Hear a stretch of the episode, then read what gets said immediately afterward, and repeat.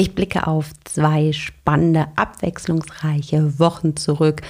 Und was mir bei meinen Coachings und Trainings aufgefallen ist, dass das Thema Team immer wieder im Fokus stand.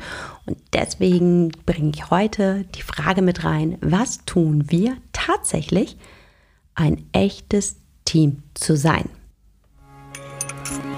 Espresso Solo. Dein Wachmacher der Woche mit Jennifer.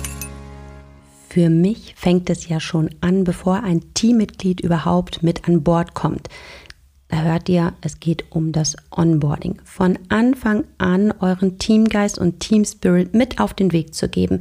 Das heißt, wenn jemand schon im Vorstellungsgespräch euch gegenüber sitzt, da nicht nur zu zeigen, welche Aufgaben erwarten dich, was ähm, bekommst du hier von uns, sondern ganz explizit das Thema Team fokussieren. Wenn dir Teamgeist wichtig ist, von Anfang an deutlich machen, welche Rolle das bei euch spielt, wie ihr Teamgeist definiert, was das ausmacht, dass jemand von Anfang an sagen kann, ja, da will ich mitspielen oder das ist vielleicht eben doch nicht das Passende für mich.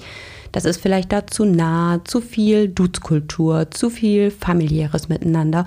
Oder vielleicht ist es ja auch anders bei euch und derjenige sagt, das fehlt mir, das würde ich mir halt eben anders wünschen. Und dann heißt es für mich auch wirklich dieses Out-of-the-Box-Denken. Ich merke immer wieder, dass ganz, ganz viele Führungskräfte für sich absolut klar haben, was sie sich wünschen, wie sie Teamgeist definieren, wie das Team miteinander umgehen soll, welche Spielregeln vielleicht definiert wurden. Aber dann sind sie doch tatsächlich überrascht, dass wenn neue Teammitglieder, vielleicht auch wenn einige gegangen sind, mehrere neue hinzugekommen sind, dass auf einmal der Teamgeist nicht mehr der gleiche ist, wie es halt vorher war. Und da sehen wir diese riesengroße Herausforderung, dass sich halt eben Kultur, auch Teamgeist, Teamspirit verändert oder auch verwässert, wie wir gerne sagen, wenn neue Menschen hinzukommen und nicht von Anfang an passend mitgenommen werden.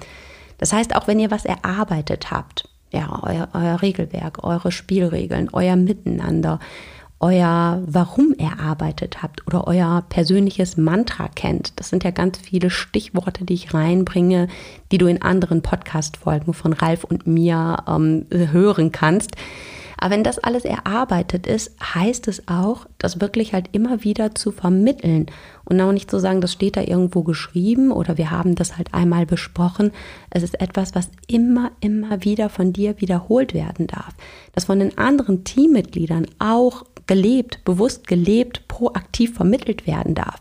Nicht nur zu sagen, du hast da irgendwo im Schnellhefter ähm, so eine Übersicht drin oder da hängt doch was oder da steht doch so ein Bilderrahmen mit irgendeinem ähm, textlichen Input drin, sondern dass alle dafür tatsächlich verantwortlich sind, genau diesen vereinenden Teamgeist rüberzubringen und ihn halt gemeinschaftlich zu einer gelebten Kultur werden zu lassen. Also das heißt tatsächlich, es ist ja, vielleicht sogar harte, harte Arbeit. Und du bzw. ihr, ihr werdet damit nicht fertig. Auch wenn ihr das Gefühl habt, ne, unser Teamgeist ist definiert.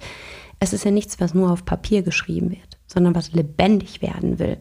Und für mich ist nochmal ganz klar geworden, wie wichtig es auch ist, dabei die Persönlichkeitstypen zu beachten. Auch hierzu haben wir schon mehrfach drüber gesprochen. Nur für mich ploppt es immer wieder in Live-Sessions auf, wo ich denke, ja, hab klar, mit welchen Menschen du, ihr es zu tun habt. Was fällt jemandem schwer? Ähm, was fällt jemandem leicht? Wo sind halt Stärken? Wo sind Potenziale? Und die Menschen genau an den Bereichen halt eben zu fördern oder in die Bereiche reinzubringen, wo sie stark sind und das heißt nicht, dass nicht Aufgaben gemacht werden, ähm, die haben keine Freude bereiten. Das gehört natürlich auch dazu. Aber zu gucken, wie stelle ich mein Team auf? Aktuell, ja, sehen wir in verschiedenen Sportbereichen ja, wie wichtig Aufstellung im wahrsten Sinne des Wortes auf dem Feld ist. Und so ist es halt auch bei deinem Team ganz wichtig hinzugucken, wie ist dein Team halt eben aufgestellt. Selbst wenn ihr ein tolles Miteinander habt, heißt es ja nicht, dass es funktioniert, wenn nicht klar ist, wer wo welche Position inne hat und ähm, welchen Bereich ähm, bespielt. Also somit ganz, ganz viele Facetten die es da zu bedenken, zu beachten und zu bearbeiten gilt.